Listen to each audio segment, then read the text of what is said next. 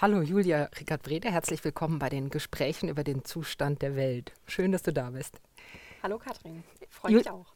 Du bist äh, Professorin für Deutsch als Zweit- und Fremdsprache an der Europa-Universität Flensburg und ähm, unterrichtest oder bist zuständig für zwei Bereiche, nämlich für Deutsch als Fremdsprache. Deutsch als Zweitsprache ist nicht unbedingt das Gleiche, da sprechen wir gleich drüber. Ich würde aber gerne einsteigen mit einem anderen Thema, das in den Medien immer wieder groß diskutiert wird und seit längerem ein Kritikpunkt ist. An der Europa-Universität bilden wir viele Lehrerinnen und Lehrer aus. Und ähm, es gibt einen Vorwurf gegenüber der Lehramtsausbildung in Deutschland. Ähm, dass nämlich die angehenden Lehrerinnen und Lehrer nicht angemessen auf die Heterogenität vorbereitet werden, die ihnen ja zunehmend im Klassenzimmer begegnet. Jedes dritte Kind hat Migrationshintergrund, habe ich, glaube ich, von dir gelernt. Und ähm, äh, zunehmend werden verschiedene Erstsprachen im Klassenzimmer gesprochen und man sagt, die deutschen Lehrer und Lehrerinnen wissen nicht so richtig damit umzugehen. Du bist jetzt eine Professorin, die mit diesem Thema unmittelbar konfrontiert ist, qua deiner Profession. Was antwortest du auf den Vorwurf? Also in den letzten Jahren hat sich da sehr viel getan. Äh, viele Hochschulstandorte haben sich auf den Weg gemacht, um eben in der Lehramtsausbildung ähm, ein Modul zu implementieren, äh, in dem Deutsch als Zweitsprache eine Rolle spielt. Und wir in Flensburg haben uns insbesondere auch auf den Weg gemacht. Ähm, es ist so, dass wir für alle ähm, Studierenden, die das Lehramt anstreben, Bachelor, im Bachelor ein verpflichtendes Modul anbieten äh, in dem eben ja Themen zu Deutsch als Zweitsprache ähm, eine Rolle spielen, Gegenstand sind, um eben alle Lehrerinnen und Lehrer hoffentlich adäquat mhm. ähm, auf diese Aufgabe vorbereiten zu können. Also unabhängig von den Fächern, die die mhm. studieren, mhm, muss, müssen die alle dadurch. Ja, und das ist aus meiner Sicht auch ganz wichtig, ähm, denn wenn wir jetzt immer nur sagen würden, der Deutschlehrer wäre dafür zuständig, diese Schülerinnen und Schüler irgendwie zu beschulen äh, oder ja, sie irgendwie voranzubringen, ähm, dann wäre das insofern nicht zutreffend, weil diese Schülerinnen und Schüler sitzen ja in jedem Unterricht. Du hast vorhin schon gerade gesagt, ähm, jedes dritte Kind in etwa hat einen Migrationshintergrund. Das heißt, diese Schülerinnen und Schüler sitzen in jedem Unterricht. Die sitzen im äh, Physikunterricht, äh, die sind im Geschichtsunterricht dabei und entsprechend ähm, müssen Lehrkräfte in der Lage sein, ähm, die Schülerinnen und Schüler ähm, bestmöglich zu unterstützen. Und das versuchen wir in diesem Modul anzuregen. Also es geht nicht darum, äh, dass alle Lehrkräfte zu DATS-Lehrkräften ausgebildet werden. Das ist mir auch ganz wichtig. Ähm, dafür bieten wir dann nochmal ja, ein separates Zusatzzertifikat an der EOF an. Das können Germanistikstudierende äh, on top studieren, ähm, dann im Masterbereich sondern es geht darum, alle Lehrkräfte, an, alle angehenden Lehrkräfte wirklich auf diese Aufgabe vorzubereiten, ähm, diese Schülerinnen und Schüler im Unterricht mitzunehmen. Also vielleicht die Stolpersteine im äh, Geschichtstext irgendwie, also Schulbuchtext zu erkennen oder ähm, ja, sensibel dafür zu sein, wenn im Sport die Hilfestellungen irgendwie nicht richtig verstanden werden und eben die Frage, wie kann man da unterstützen, wie kann man damit umgehen. Und das geht aus meiner Sicht eben alle an. Das bedeutet, also nur damit ich es verstehe, alle angehenden Lehrerinnen und Lehrerinnen sollen später in der Lage sein, wenn sie auf Schülerinnen und Schüler treffen, die vielleicht ihre Anweisungen oder das, was sie eben einfach im Unterricht sprechen, nicht ganz verstehen oder sich in irgendeiner Art und Weise auffällig verhalten, sage ich jetzt mal, rauszukriegen, ist es ein sprachliches Problem oder ist es ein anderes Problem? Ist es das, was die lernen? Ja, auch. Ähm, also es geht auf jeden Fall darum, die sprachlichen Anforderungen im Fachunterricht zu reflektieren und auch zu mh, mm, schauen, inwiefern sind die angemessen und wo kann ich vielleicht auch unterstützen, anpassen, sodass es der Zugang vielleicht ein einfacher wird. Das Ziel muss natürlich trotzdem sein, die Schülerinnen und Schüler dahin zu bringen, diese Fachtexte irgendwann dann auch lesen können, die Fachtexte schreiben zu können, die erforderlich sind. Das heißt, wenn ich jetzt immer nur vereinfachen würde, äh, könnten die Schülerinnen und Schüler das Ziel auch nicht erreichen. Also es ist eine Aufgabe, diese äh, sprachliche Adaption oder diese sprachliche Reflexion auch erstmal äh, vollziehen zu können. Ähm, das zweite ist tatsächlich auch sich die Bereitschaft, sich überhaupt auf diese Schülerschaft einzulassen.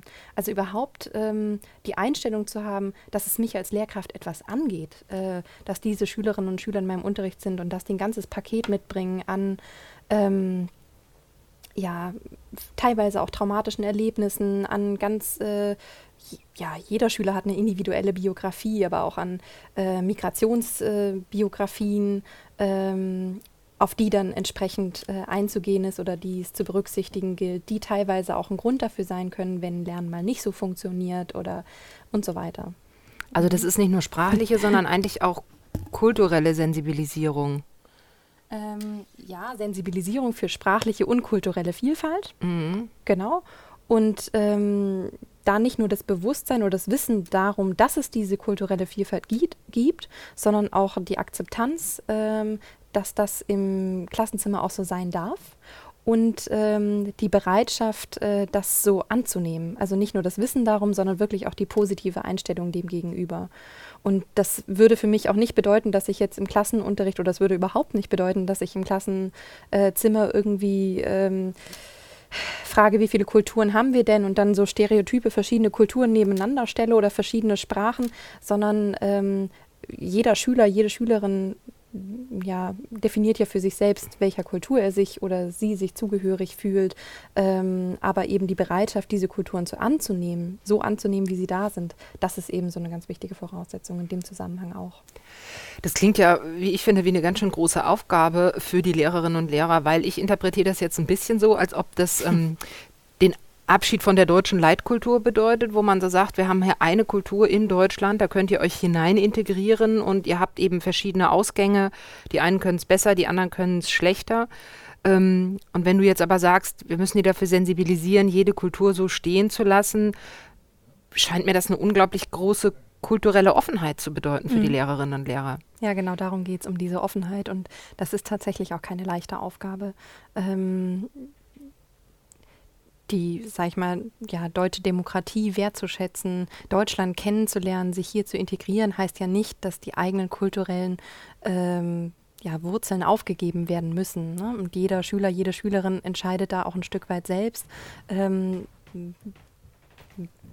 genau, aber ähm, trotzdem ist das, erfordert das von der Lehrkraft sehr, sehr viel. Also diese Offenheit ähm, und wir sind da auch für die Lehramtsausbildung, ist das auch ein, ist das eine ganz schwierige große Frage, denn äh, mit Modulen wird ja vorrangig oder in einem Studium wird vorrangig Wissen abgefragt.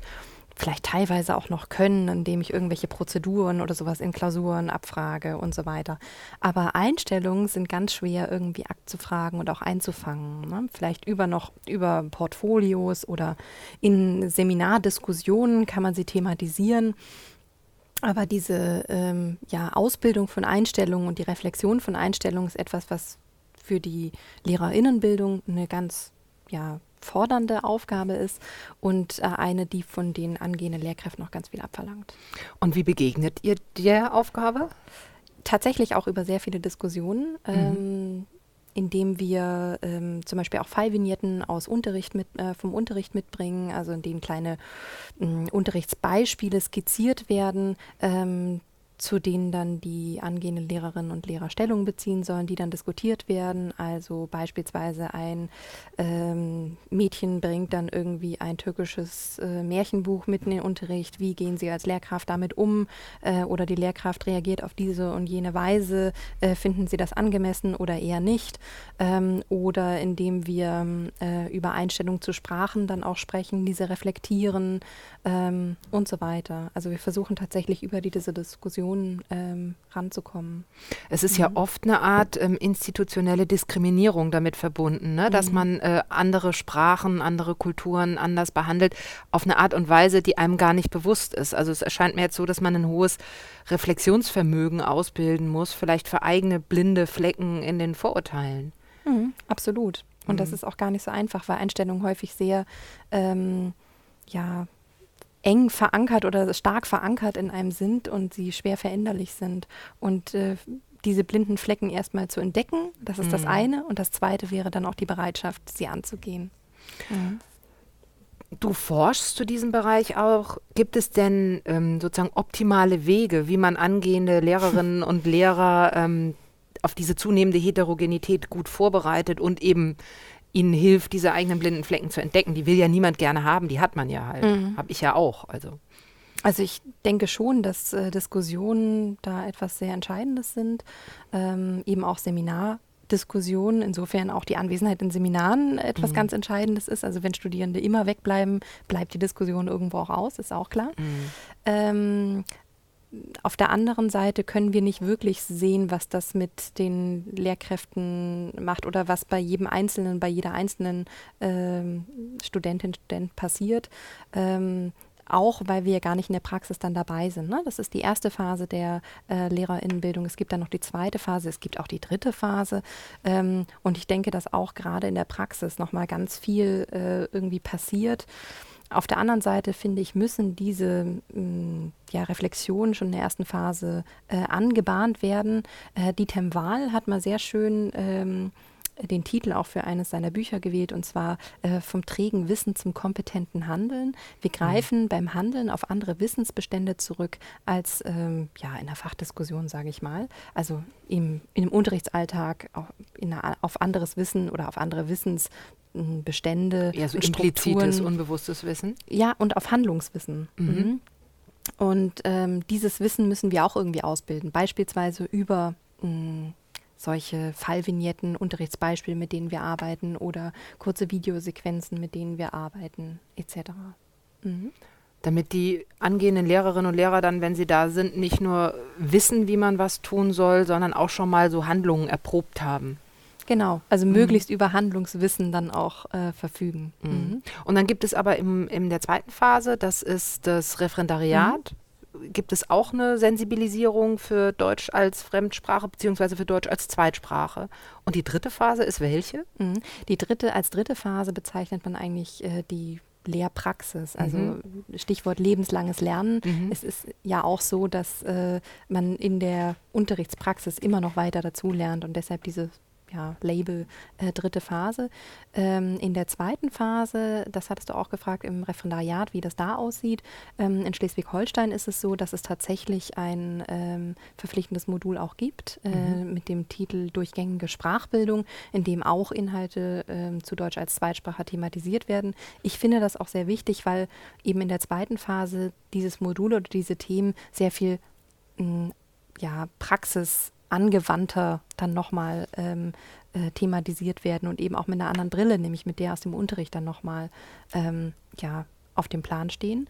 Ähm, und auch in der ersten Phase, also auch bei uns heißt dieses Modul nicht Deutsch als Zweitsprache, sondern eben auch, ja gut, Lernersprachentwicklung im Fachunterricht und eben auch durchgängige Sprachbildung ist auch da so ein mhm. ganz großes Stichwort. Im Übrigen dann auch nicht Deutsch als Fremdsprache, das wäre dann wieder ein anderes Thema und wir haben tatsächlich in Flensburg ein ganz äh, ähm, starken Fokus auf den Deutsch als Zweitsprache, also kurz auf den DATS-Bereich, ähm, einfach weil wir eine stark lehramtsausbildende oder eine ja, LehrerInnen ausbildende Institution und Universität sind und der Bereich Deutsch als Fremdsprache auch etwas anderes fokussiert stärker. Ne? Was ist denn der Unterschied zwischen Deutsch als Fremdsprache und Deutsch als Zweitsprache?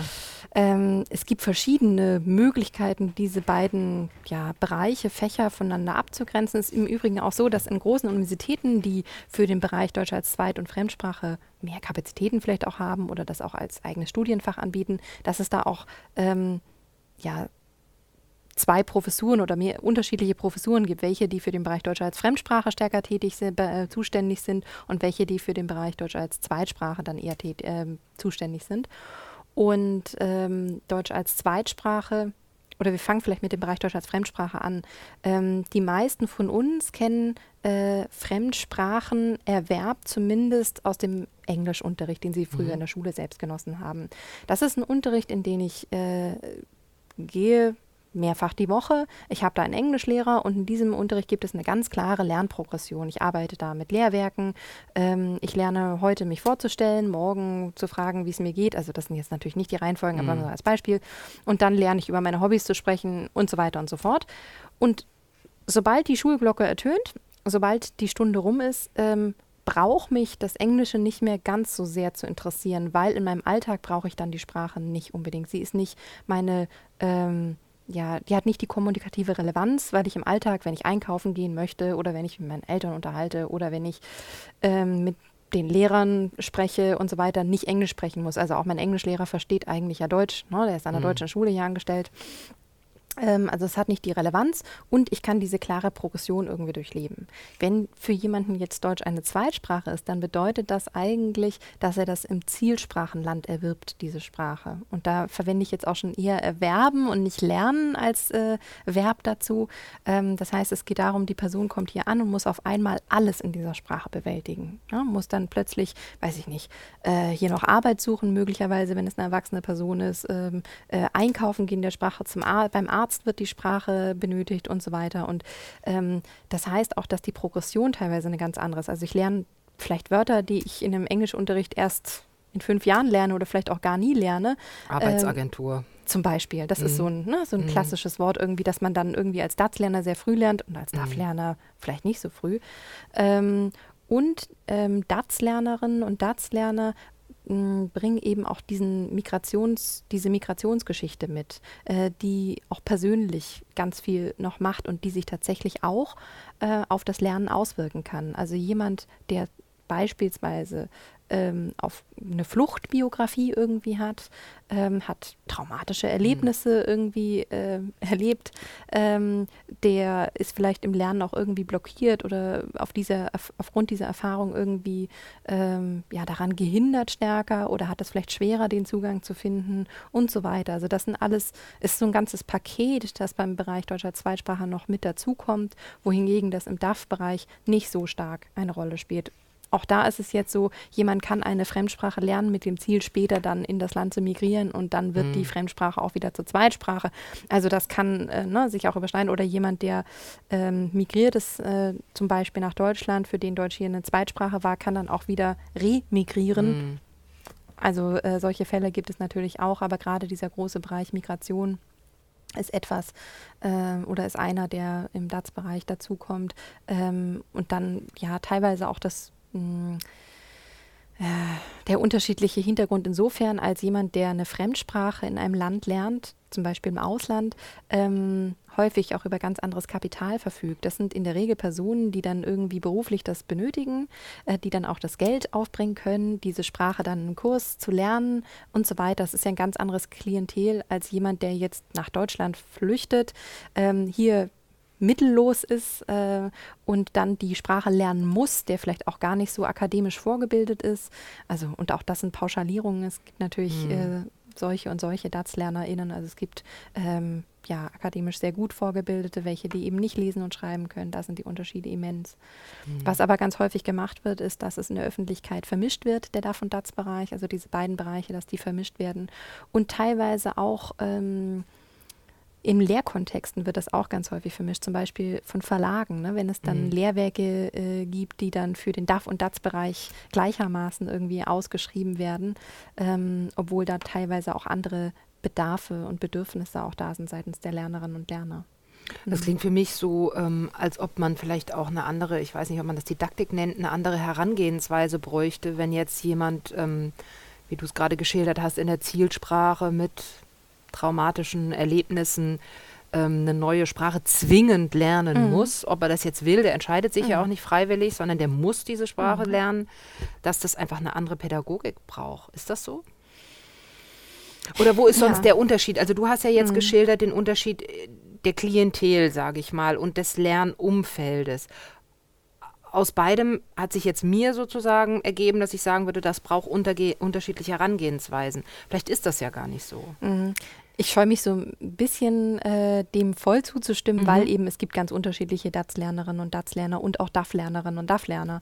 Ähm, ne, es gibt eben die äh, DATS-Lerner, die keine traumatischen mhm. Erlebnisse irgendwie hatten, die irgendwie freiwillig ähm, ähm, vielleicht auch für eine begrenzte Zeit nach Deutschland gezogen sind mit ihrer Familie, weil sie hier ähm, beruflich für eine gewisse Zeit tätig sind, die dann wieder äh, in ihr Land zurückkehren werden und die Kinder sind dann jetzt hier in der Schule und lernen dann auch Deutsch, äh, die jetzt keine mhm. traumatischen Erlebnisse haben. Die gibt es auch. Dann gibt es auch DATS-Lerner, die ähm, also ja, unterschiedliche Hintergründe mitbringen. Insofern kann man das vielleicht schwer sagen. Ich, tendenziell ist es aber schon so, dass äh, eine DATS-Lernergruppe sehr viel heterogener ist als eine DAF-Lernergruppe. Mhm. Also schon allein auch mit Blick auf die Erstsprachen. Wenn ich ähm, in, weiß ich nicht, in Spanien eine DAF-Lernergruppe unterrichte, dann ist es in der Regel so oder häufig so, dass dort dann alle Englisch als Erstsprache mhm. haben, dann kann ich ja mit denen auch ganz anders im Unterricht agieren. Ich kann denen die Dinge, grammatikalische Strukturen auch auf Spanisch äh, erklären. Oder habe ich gerade Englisch gesagt? Ja. Genau. Mhm. äh, dass deren Erstsprache Spanisch ist und dann kann ich die grammatikalischen mhm. Strukturen eben auch auf Spanisch erklären. Ne? Und mhm. das Lehrwerk kann teilweise auch Spanisch gestaltet sein. So kennen wir das ja von unseren Englischlehrwerken mhm, auch. Klar. Das heißt, es braucht vielleicht auch eine andere Pädagogik mit Blick auf die Lehrwerksgestaltung, ne? die dann teilweise äh, in der Erstsprache gehalten sein kann, die kontrastiv aktiv sein kann, das heißt Sprachvergleiche stärker mhm. zur Erstsprache berücksichtigen kann. Das kann ich nicht machen ähm, in Integrationskursen hier in Deutschland, in denen dann irgendwie, äh, weiß ich nicht, 15 Nationalitäten und verschiedene Sprachen äh, vertreten sind. Ähm, äh, Spanisch, Tigrinya, äh, Kurdisch, äh, Russisch ähm, etc. Da geht das dann natürlich nicht. Ne? Und insofern vielleicht auch eine andere Pädagogik. Und dann eben auch ähm, die, ja, das Erfordernis, auf jeden individuell sich einzustellen und individuell einzugehen auf jeden, auch mit Blick auf die Lerntempi. Aber die sind ja auch in allen Klassenzimmern und in DAF-Lernergruppen genauso dann wieder heterogen. Naja, ich meine, das ist ja nun in den letzten Jahren stärker in den Fokus gerückt aufgrund mhm. der weltweiten Migrationsgeschehen, mhm. die im Moment geschehen. Ne? Also ich meine, wir haben ganz viele ähm, Geflüchtete in mhm. Deutschland mhm. aufgenommen. Auf der ganzen Welt bewegen sich Menschen hin und her. Und das ist natürlich genau die Klientel, die ja dann DATS lernt. Insofern ist das ja, also glaube ich, könnten wir uns, wenn wir über DATS sprechen, äh, gut darauf konzentrieren, wie geht man mit denen um. Das sind ja schließlich auch die, ähm, die zum Beispiel vom Ehrenamt dann unterrichtet werden, also geflüchtete Syrer und Syrerinnen, die ähm, dann, oder Afghanen, Afghaninnen, die dann, äh, weiß nicht, irgendwo sitzen und äh, von Menschen im Ehrenamt unterrichtet werden und die deutsche Sprache beigebracht bekommen. Das mhm. ist ja auch ein Thema. Und insofern würde ich ganz kurz, ehe wir vielleicht auch zum Ehrenamt und nochmal zu den Lehrern kommen, sagen, da kann man schon sagen, dass man, wenn man diese Menschen unterrichtet, sozusagen Individualität und Traumatisierung mit einberechnen muss, stärker. Ähm, jein. Auch die DATS-Lernergruppe ist wieder eine sehr weite. Ähm, und da geht mir tatsächlich eine Teilgruppe derzeit auch etwas unter, mhm. nämlich äh, zum Beispiel die Schülerinnen und Schüler, die in Deutschland geboren sind ne? mhm. ähm, und für die aber Deutsch eine Zweitsprache ist, weil sie zu Hause eine ganz andere Sprache sprechen. Die waren früher auch immer die Klientel, die man adressiert hat. Ne? Genau. Ne? Das hat sich jetzt geändert. Mhm. Und die gehen so ein bisschen verloren und gehen auch ein Stück weit unter. Ne? Wenn wir mhm. uns auf die äh, SeiteneinsteigerInnen, ähm, so nennen wir die Schülerinnen und Schüler, die jetzt eben von der Seite in das deutsche Bildungssystem einsteigen, eben aufgrund von Migration, aufgrund von Flucht ganz häufig derzeit. Ähm, wenn wir uns auf die konzentrieren, dann fallen teilweise auch andere DATS-Lernerinnen und DATS-Lerner hinten unter, nämlich diejenigen, die vielleicht keine Migrations- oder keine eigene Migrationsbiografie haben oder in der zweiten oder dritten Generation eben, ähm, also deren Eltern oder Großeltern mhm. migriert sind, für die aber teilweise Deutsch noch genauso eine Zweitsprache äh, darstellt oder die mehrsprachig sind. Und auch diese Schülerinnen und Schüler ähm, brauchen ähm, häufig gerade bei den fachsprachlichen, bildungssprachlichen Strukturen Förderung und dafür fehlen dann häufig auch Gelder und Mittel, um das dann irgendwie zu bewerkstelligen. Mhm. Also ist es keine Frage der Pädagogik, sondern eine Frage der Gelder. Inwiefern, was würde dann für diese Mittel, für diese Schüler gemacht? Die bekämen unterstützenden zusätzlichen Unterricht? Genau, oder? Mhm. zusätzlichen DATS-Unterricht, mhm. äh, additiv, ne, der dann, mhm. ähm, auch da wird ja häufig, also da fehlt das Geld auch häufig bei den Seiteneinsteigerinnen und Seiteneinsteigern dann in der dritten Phase, äh, wie wir das häufig nennen oder wie das in Schleswig-Holstein auch heißt. Ähm, also wenn dann die Schülerinnen und Schüler in den Regelunterricht integriert sind und sie so weit partizipieren können, haben sie aber trotzdem äh, in der Regel noch Bedarf an fachsprachlichen, bildungssprachlichen Strukturen und äh, da wäre häufig eben auch noch Bedarf ähm, bei Schülerinnen und Schülern, die keine eigene Mig Migrationsgeschichte haben, aber für die eben Deutsch auch eine Zweitsprache darstellt. Aber da wird mir schon ganz schwindelig, wenn ich dir jetzt nur zuhöre, weil wir haben ja sozusagen DAF und DATS getrennt. Jetzt haben wir nicht mehr über DAF geredet. Das kann man bestimmt auch noch auffächern. Jetzt haben wir DATS aufgefächert und sagen, okay, da gibt es die sogenannten Seiteneinsteigerinnen. Mhm. Das sind jetzt, nehme ich wahr, Kinder und Jugendliche oder, oder lernende Personen aus äh, anderen Ländern, mhm. Geflüchtete in den letzten Jahren. Mhm. Und dann gibt es die Kinder, deren Eltern eben keine Ahnung, aus der Türkei, Afghanistan, Russland, sonst woher kommen und die jetzt schon ein bisschen Deutsch können oder einigermaßen mhm. gut Deutsch können, aber noch Bedarfe haben. Mhm. Ähm, wenn wir nochmal auf den Anfang unseres Gesprächs zurückkommen und sagen, ähm, wir haben ein Modul, in dem wir alle angehenden Lehrerinnen und Lehrer für diese Schülerinnen und Schüler sensibilisieren. Also die studieren bei uns jetzt nicht das Zertifikat, die gibt es ja auch, die sich da als Schwerpunkt ähm, drauf stürzen, sondern einfach nur die, die da sensibilisiert werden. Wie macht man das, wenn das so differenziert ist und so mhm. unterschiedliche Bedarfe sind? Ja, das ist, es ist wirklich eine sehr große Herausforderung und es ist eigentlich so ein Tropfen äh, auf den heißen Stein mhm. irgendwie, ne? Äh, den man da träufelt oder gibt. Ähm, die Sensibilisierung ist, finde ich, da das Zauberwort, also dass die angehenden LehrerInnen äh, für dieses Thema sensibilisiert werden. Es gibt schon bestimmte Bereiche, die man dann einfach ausklammert, zum Beispiel den DAF-Bereich klammere mhm. ich äh, für angehende Lehrerinnen und Lehrer, die jetzt äh, nicht Germanistik und DAF-DATS studieren, ähm, sondern sie einfach nur für diesen Themenbereich sensibilisiert werden sollen, stärker aus. Ne? Mhm. Ähm, und dann gibt es natürlich auch gemeinsame fachliche Grundlagen aus dem DAF- und DATS-Bereich, die dann mhm. natürlich auch immer wieder mit rein äh, fließen, zum Beispiel sprachliche Erwerbsprogressionsstufen äh, oder sowas. Und ähm, die, mh, hm, sag mal, ein angehender Physik- oder Mathelehrer sollte schon so weit erstens sensibilisiert sein und bereit sein, sich auf diese Schülerinnen und Schüler einzulassen und sie zu unterstützen. Und auf der anderen Seite aber auch so geschult sein, dass er für sein Fach die sprachlichen Stolpersteine erkennen kann. Und die sind, äh, die liegen, in, die liegen eigentlich im Fach begründet und ähm, Insofern kann jetzt da der DATS-Lehrer auch gar nicht so sehr helfen. Ne? Also, was sind denn sprachliche Stolpersteine? Was sind sprachliche ganz komplizierte Sätze oder sowas, die Zum Beispiel, das können äh, komplexe Nebensatzkonstruktionen sein, das können aber auch Passivkonstruktionen sein, das können umfängliche Attribute sein. Also zum Beispiel, dass ich nicht sage das Haus, äh, sondern ähm, das 1993 von Hermann Hans Krause im Eilverfahren erbaute Haus. Haus äh, des Weges oder mhm. sowas, ne? Also dann noch mit Genitivattribut mhm. und linksständiger, rechtsständiger, weil wie auch immer. Und sowas haben wir in Fachtexten ganz häufig. Äh, Fachtexte haben eben auch häufig einen Nominalstil oder werden, mhm. ne? Und dann eben mit umfänglichen Attributen, dann mit äh, bestimmten Konstruktionen. Aber jedes Fach, jedes Thema äh, zeichnet sich durch ähm, andere Stolpersteine aus. Deshalb muss man eben auch in die einzelnen Texte reinschauen. Man kann nicht sagen, es sind immer die Attribute, es sind immer Passivkonstruktionen oder es sind immer Nebensatzkonstruktionen.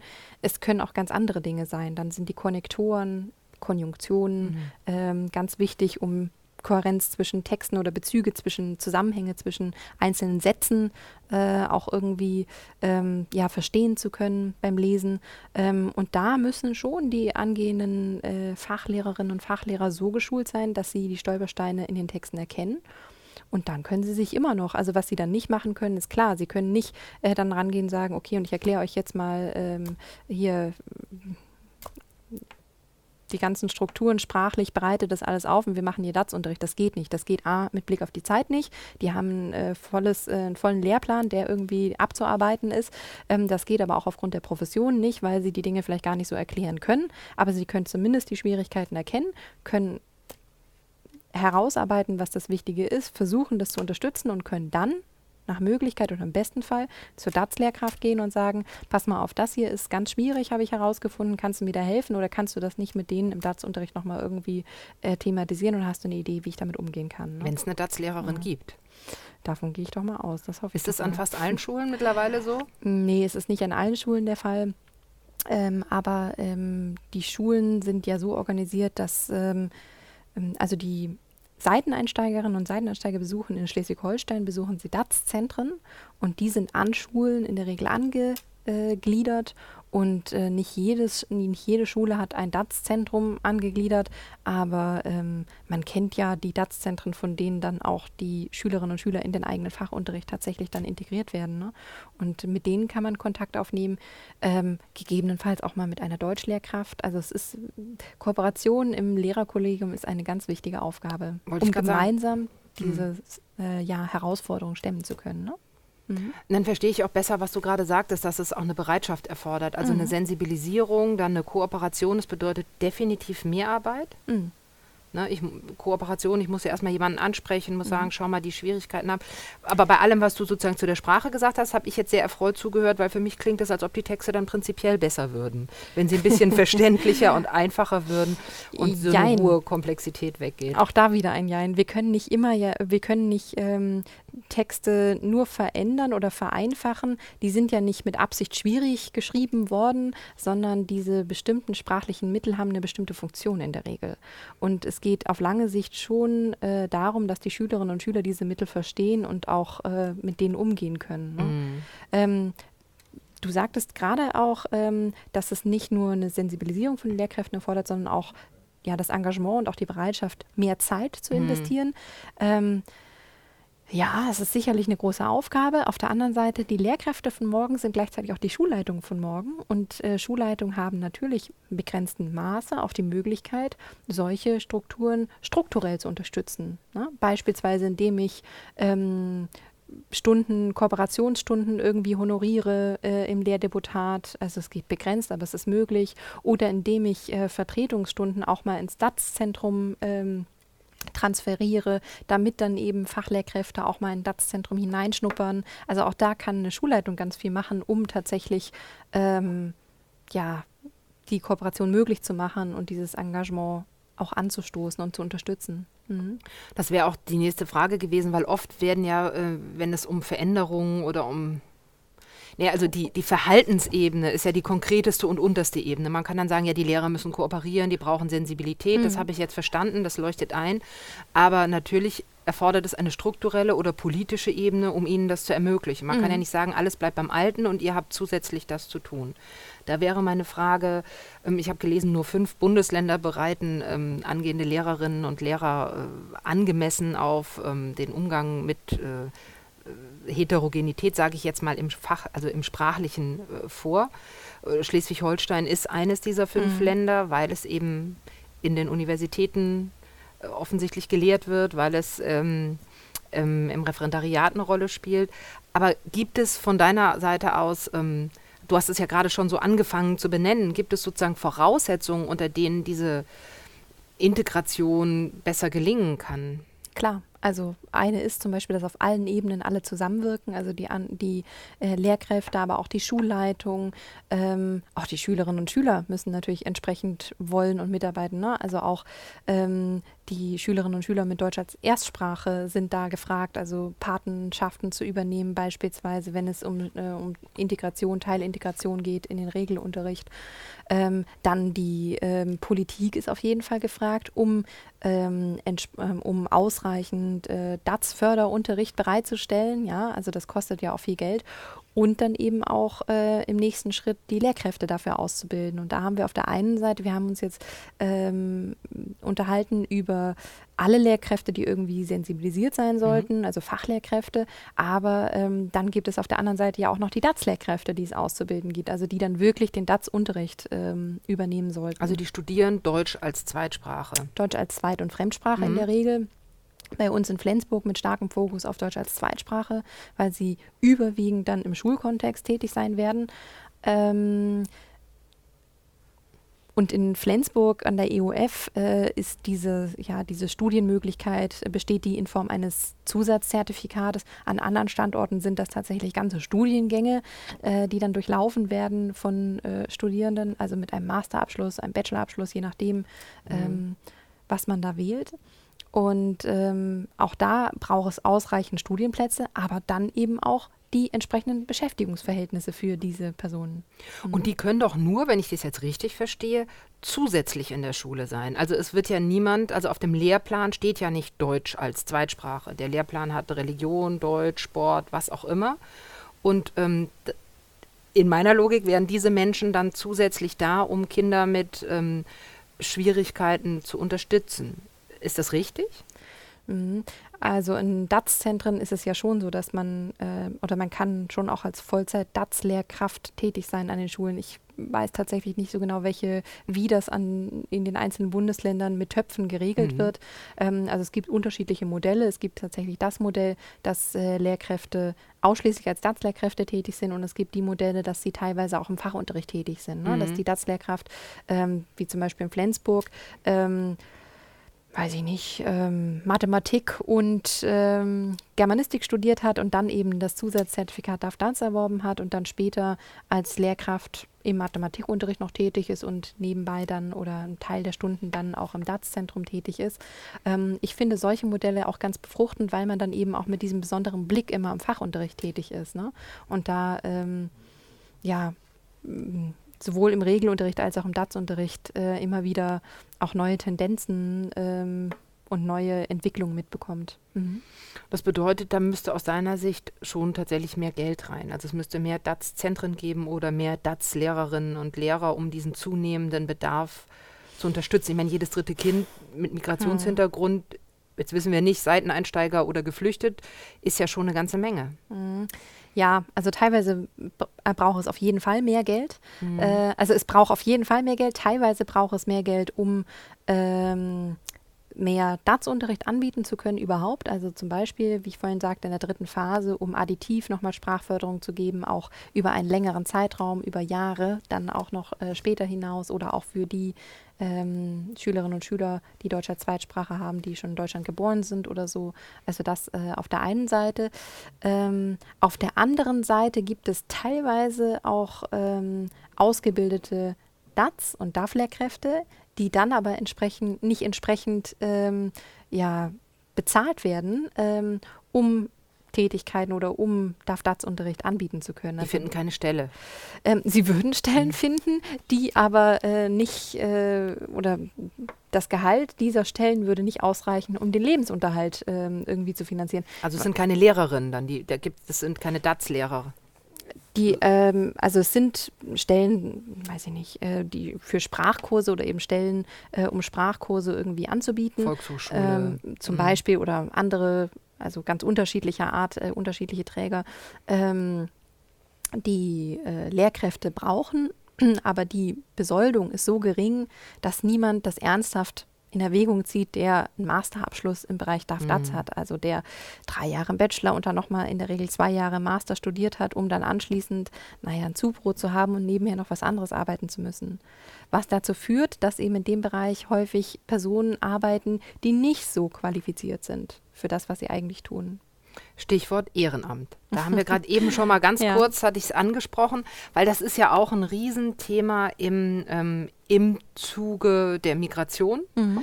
in Deutschland, dass es eben ganz, ganz viele Ehrenamtler gibt, die äh, Deutsch unterrichtet unterrichten. Mhm. In den kuriosesten äh, ähm, Konstellationen, finde ich, mit einem sehr, sehr großen Engagement. Mhm. Ähm, und da gab es 2016 eine Leipziger Erklärung von vielen Fachvertreterinnen und Fachvertretern von Deutsch als Fremd- und Zweitsprache, die vor dieser Konstruktion des Ehrenamtes ein wenig warnen. Mhm. Das ist natürlich sensibel, weil ohne das Ehrenamt würde gar nichts gehen und ohne das Engagement dieser Menschen. Aber warum, du warst an der Leipziger Erklärung beteiligt, mhm. warum warnt ihr davor, den Deutschunterricht für Geflüchtete dem Ehrenamt zu überlassen? Ich meine, nach unserem Gespräch kann ich die Antwort ahnen, aber ich frage dich jetzt trotzdem. ja, also zunächst möchte auch ich nochmal unterstreichen, wie wichtig das Ehrenamt tatsächlich ist. Und ohne das Ehrenamt hätten wir in den letzten Jahren viele Dinge überhaupt nicht so äh, bewerkstelligen können. Das Ehrenamt brauchen wir an der Stelle ganz dringend. Die Frage äh, stellt sich eben nur, wofür brauchen wir das Ehrenamt? Also was kann das Ehrenamt und was kann es eben auch nicht? Hm. Ähm, Du hast das Verb ähm, ähm, unterrichten verwendet, mhm. als du vom Ehrenamt mhm. gesprochen hast, also ehrenamtliche unterrichten, mhm. äh, DAF-DATS-Lerner. Das ist zum Beispiel etwas, was ich problematisch finde. Ähm, also da gibt es aus meiner Sicht sehr viele äh, kompetente Personen, die äh, DATS-Unterricht anbieten könnten für Geflüchtete, für Lernerinnen und Lerner des Deutschen als Zweitsprache. Ähm, auf der anderen Seite ist es so, äh, und die müssten dann eben auch entsprechend ähm, honoriert, also entlohnt werden für ihre Arbeit. Da müsste es mehr entsprechende Stellen mit entsprechenden Gehältern auch geben. Ähm, auf der anderen Seite gibt es auch ganz viele Dinge, die tatsächlich jemand, der ähm, Unterricht gibt, auch nicht leisten kann und nicht machen kann. Zum Beispiel ich gebe einen, also ich wäre jetzt eine DAT-Lehrkraft, die ähm, einen Sprachkurs leitet. Da habe ich dann irgendwie meine Taktung, weiß nicht, 45 oder Minuten oder eine Stunde, arbeite ähm, nach Möglichkeit auch noch binnendifferenziert mit den verschiedenen Teilnehmerinnen und Teilnehmern. Das sind dann möglicherweise 20 oder das sind 15, äh, 10 bis 15 äh, wäre natürlich schön, äh, Lernerinnen und Lerner, um die ich mich kümmere also mit denen ich, ähm, ja, die ich versuche voranzubringen im Deutscherwerb. Und dann klingelt es irgendwie, die Stunde ist vorbei. Und was machen die Lerner dann? Sie brauchen jemanden, der äh, mit ihnen vielleicht auch übt, der mit ihnen auch im Alltag mal spricht, der mit ihnen vielleicht mal einen Kaffee trinken geht, der mit ihnen ganz normal der Inputgeber ist, der mit ihnen spricht, also Kommunikationsanlässe auch schafft, der ihnen Dinge erklärt im Alltag, der vielleicht sich auch bei Behördengängen unterstützt, der Fragen aus dem Alltag irgendwie beantworten. All das kann eine Person ähm, die Sprachkursleiterin, Sprachkursleiter ist, nicht tun, weil wenn sie das mit 15, 10 bis 15 Leuten macht, das ist einfach nicht leistbar. Und dafür brauchen wir unbedingt das Ehrenamt. Deshalb mhm. sagen wir Ehrenamt auf jeden Fall. Und vielen Dank, dass es so viele Helferinnen und Helfer gibt und gegeben hat, ähm, die wir auch weiterhin brauchen. Auf der anderen Seite, es muss nicht der Unterricht sein. Nämlich genau dafür seid ihr eben nicht qualifiziert, sondern eben äh, Gesprächsanlässe schaffen zum Beispiel. Das ist etwas, äh, was ihr machen könnt. Einfach ganz normal im Alltag mit jemandem sprechen. Ne? Ähm, und auch da ist es ja so, wenn dann etwas nicht verstanden wird, versucht man das zum Schreiben. Man äh, sucht Wörter für Dinge. Also wenn ich mich mit jemandem unterhalte, mache ich ganz viel was mit Wortschatzarbeit zu tun hat, dass ich sage, komm, wir gehen einen Kaffee trinken und dann erkläre ich, was ein Kaffee vielleicht ist oder dann ist die Frage Tee oder Kaffee und schon habe ich wieder was gelernt. Ne? Das mhm. macht man so intuitiv. Aber es geht nicht darum, dass ich äh, eine bestimmte Progression vorgebe, von der ich vielleicht auch gar nicht weiß, wie jetzt die Progression ist. Was lernen die Lernerinnen eigentlich als erstes und was lernen sie als zweites? Schönes Beispiel sind tatsächlich immer die Artikel. Ganz häufig Personen, die sich nicht so auskennen, sagen, ah, die Artikel sind ganz schwierig, die müssen wir erstmal beibringen. Äh, an den Artikeln hängt aber ganz viel. Da hängt dran Definitheit, Indefinitheit, mhm. also Indefinitheit ein, eine, Definitheit der, die, das. Da hängt das, äh, der Kasus dran, also ähm, ich ähm, lege etwas auf das Sofa, aber äh, ich schaue hinter dem Sofa nach einer bestimmten Sache und äh, ähm, ja, also verschiedene also Kasusformen hängen dran an diesem Artikel. Es hängen die, äh, das Genussystem äh, wird am Artikel deutlich, ne? der, die, das. Und mhm. ganz häufig ist es so, dass wir als ähm, Muttersprachler, also Erst Personen, die Deutsch als Erstsprache haben, ähm, nur das Genussystem dann irgendwie präsent haben und sagen, ah, ich muss der, die das trainieren. Das ist ganz wichtig. Das ist nämlich äh, irgendwie schwierig. Ja, das ist ganz schwierig, aber das kommt in der Erwerbsprogression ganz weit hinten irgendwo. Ne? Davor geht es erstmal darum, Kasusformen zu lernen, zu trainieren. Und äh, man würde das natürlich immer nebenbei schon mitführen. Der Artikel ist ja auch immer da, ist ja klar. Aber das ist nicht etwas, was ich in der zweiten Stunde mit meinem DATS-Lerner irgendwie angehe. Ne? So. Das heißt, das kann dadurch durch sozusagen nicht äh, selbst, also dadurch, dass die die Ehrenämtlerinnen und Ehrenämtler nicht gelernt haben, wie man gut eine Sprache vermittelt, mhm. äh, es den Menschen, die bei ihnen lernen, unnötig schwer machen zum Beispiel. Ja, es kann tatsächlich im schlimmsten Fall sogar zu Blockaden führen. Ne? Mhm. Ne? Wenn dann ein DATS-Lerner oder eine DATS-Lernerin das Gefühl hat, sie kann etwas überhaupt nicht verstehen und gar nicht erreichen und weiß nicht wieso, äh, weil das eben, was gerade thematisiert wird, 50 Stufen nach dem, was jetzt eigentlich anstünde, äh, auf dem Plan stehen würde, ähm, dann kann das unter Umständen zu einer Lernblockade auch führen. Ne? Oder eben, dass viele andere Faktoren vergessen werden, ähm, übersehen werden, dass sehr einseitig dann Spracherwerb stattfindet, also dass zum Beispiel verschiedene Fertigkeiten ausgeblendet werden. Es gibt immer das man sagt so ganz grob vier Fertigkeiten, hören, sprechen, äh, lesen und Schreiben, dass die alle gleichermaßen berücksichtigt werden. Dann kommt häufig noch eine fünfte Fertigkeit dazu, nämlich das Hörsehverstehen, das man braucht, wenn man Filme sich anschaut, wo Film und Ton gleichzeitig eine Rolle spielen. Und das alles hat eine geschulte DAF- und DATS-Lehrkraft im Kopf und berücksichtigt das. Und jemand, der das ehrenamtlich macht, eben nicht. Kann er auch gar nicht. Hat er ja auch gar nicht gelernt. Muss er auch gar nicht, wenn er im Alltag einfach nur Gespräche führt und eben für Personen da ist. Dann kommen noch andere Dinge hinzu, wie zum Beispiel, wie gehe ich, äh, ähm, ja, also auch der Schutz teilweise dieser, dieser Personen, das Ehrenamt ist auch häufig ganz stark gefährdet. Äh, Gerade ähm, Stichwort sekundäre Traumatisierung, also das Schicksal, das äh, die mhm. Lernerinnen und Lerner irgendwie durchlitten haben, dann auch irgendwie ähm, einem selbst irgendwie oder auf sich selbst irgendwie daran Anteil zu nehmen, sehr stark. Ne? Und je nachdem, wie stark das geht, kann einen das sehr stark belasten dann auch. Ne? Mhm. Mhm. Und das sind alles so Herausforderungen, vor deren, denen das Ehrenamt steht. Und da auf der einen Seite ähm, müssen sie ja auch geschult werden, also auch das Ehrenamt, um zu wissen, was bedeutet Migration eigentlich. Und da kann auch eine Traumatisierung mit einhergehen. Nicht jeder, der migriert, ist im Übrigen traumatisiert, ne? Ähm, aber das kann eben dann äh, damit einhergehen, gerade wenn das eben äh, eine Fluchtbiografie äh, war, die jemand irgendwie durchlebt hat. Und äh, was kann ich tatsächlich machen? Ah, Sprachbegegnungssituationen, was mache ich eher besser nicht? Mh, nämlich Unterricht. Und tatsächlich de facto sind viele gerade im Bereich des Unterrichts tätig. Mhm. Mhm. Jetzt wäre ja ohne das Ehrenamt das alles gar nicht gegangen. Ja. Also das mhm. Ehrenamt ist ja in ein Vakuum gegangen. Die Leute mhm. haben sich das ja nicht überlegt und haben gesagt, wir sind jetzt, wir langweilen uns den ganzen Tag und machen das deshalb. Ich meine, ich habe immer gedacht, äh, 2015, dass das schon ein Vorteil ist. Ich weiß gar nicht, ob man das so aussprechen darf, dass viele Menschen einen großen Sinnzuwachs in ihrem Leben erlebt haben, dadurch, dass sie andere Menschen unterstützt haben. Mhm. Ähm, also, also selber einen großen Gewinn daraus mhm. gezogen haben und Gemeinschaft erlebt haben. So in so einer vereinzelten Leistungsgesellschaft gibt es plötzlich Sinn und Gemeinschaft mhm. dadurch, dass man anderen Menschen hilft. So habe ich das jedenfalls ganz stark empfunden. Hier in Flensburg am Bahnhof mhm. zum Beispiel. Aber erstmal ist es ja so, dass nicht lauter gelangweilte Menschen glücklich da waren und gesagt haben, endlich gibt es eine Aufgabe, sondern die haben gesehen, dass da äh, Bedarf ist, Bedarf ist mhm. dass da lauter Menschen waren, die allein gelassen wurden, die keinen Unterricht hatten. Ähm, also was könnte man, wenn, wenn du sagst, und es leuchtet mir ein, die sind nicht ausgebildet, äh, professionell zu unterrichten, können Fehler machen, aber die professionelle Unterrichtskräfte gibt es auch nicht. Wie geht man da um? Was sind mhm. deine Ideen?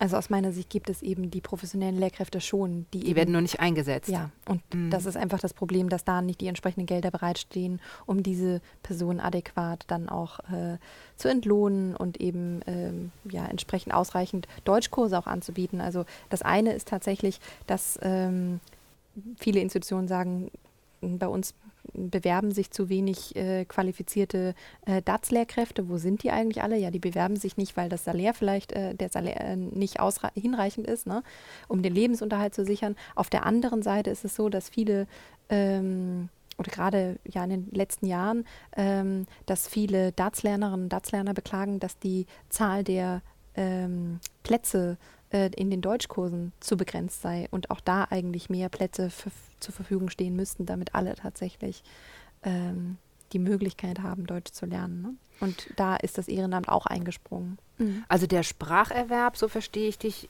müsste ähm, sozusagen von Regierungsseite, ich weiß nicht, bundesweit, länderweit, eigentlich ist es eine bundesweite Aufgabe ja dann, müsste ernster genommen werden als erste Voraussetzung für eine gelungene Integration, wenn man das Wort jetzt mhm. verwenden will. Ja, ich, ich finde ja. Ähm, ich stelle mir immer so vor, wenn ich äh, krank wäre und äh, ich müsste operiert werden, ich würde mich doch von niemandem operieren lassen, der nicht Arzt ist. Und wenn eine Brücke gebaut werden soll, die ich später betreten oder gar mit dem Auto befahren soll, ich würde die Brücke von niemand anderem als von einem fähigen Ingenieur bauen lassen. Ne? Ähm, und genauso stelle ich mir das mit dem äh, Deutscherverb auch vor. Und ich, ähm, es ist schon so, dass wir da häufig nicht so genau hinschauen, weil wir denken, ach ja, irgendwie wird das schon hinhauen, betrifft mich vielleicht selbst auch nicht so. Ähm, ach, das wird schon irgendwie funktionieren. Oder das mit dem Deutschland ist auch nicht so wichtig. Das können bestimmt alle, die sprechen ja auch alle Deutsch. Ach, kann doch irgendwie jeder unterrichten und so ist es eben nicht. Und ich glaube, auf lange Sicht kann das zu einem Problem werden, ähm, weil gelingende Integration schon sehr viel auch mit Sprache zu tun hat. Mhm. Nee, wenn du das sagst mit Brücke und also sozusagen mit der Autobrücke und der Zahnbrücke zum Beispiel, dann würde ich auch sagen, ja, beides hat ja auch unmittelbare körperliche Folgen. Mhm. Äh, Im Fall der Brücke kann es sozusagen auch gleich Todesfolge haben. Es, da geht es um Leben und Tod. Mhm. Während man, glaube ich, bei der Sprache sagen würde, naja, dann benutzt er halt die Artikel falsch oder die kann die zeigt halt auf irgendwas, aber da hängt jetzt kein Leben dran. Ich glaube, die mhm. Dringlichkeit des Spracherwerbes in deinen Beispielen, da hat man das Gefühl, die einen sind dringlich und der Spracherwerb äh, vielleicht nicht. Das und das halte ich eben für zu kurz mh. gedacht, weil auf lange Sicht sind sehr viele Menschen, die in Deutschland angekommen sind und die sich ja äh, bestmöglich integrieren sollen und größtenteils auch wollen ähm, und die wir zum Beispiel als ähm, Arbeitskräfte dringend, auch als Fachkräfte auch dringend gebrauchen könnten in vielen Fällen. Ne?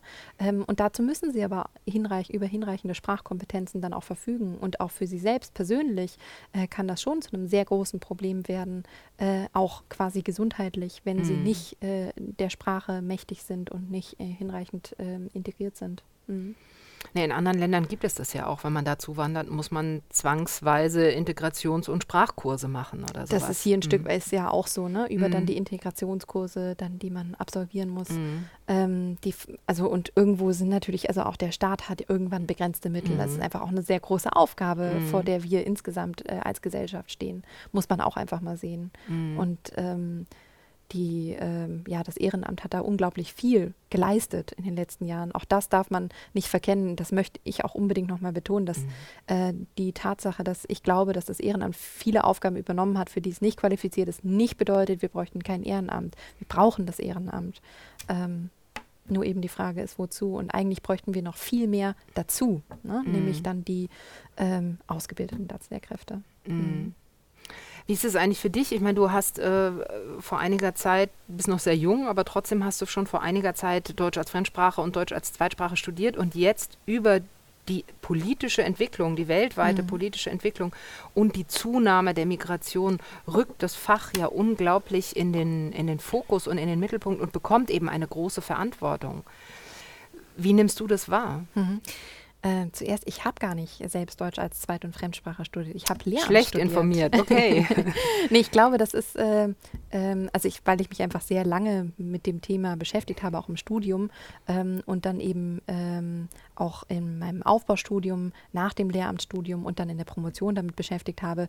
Ähm, ähm, es war eine sehr bewusste Entscheidung. Also insofern ähm, hat man das vielleicht gar nicht so präsent. Ne? Klar, jemand ist Professorin für Deutsch als mhm. Zweit- und Fremdsprache, ist ja klar, dann hat er auch äh, DAF oder DATS studiert.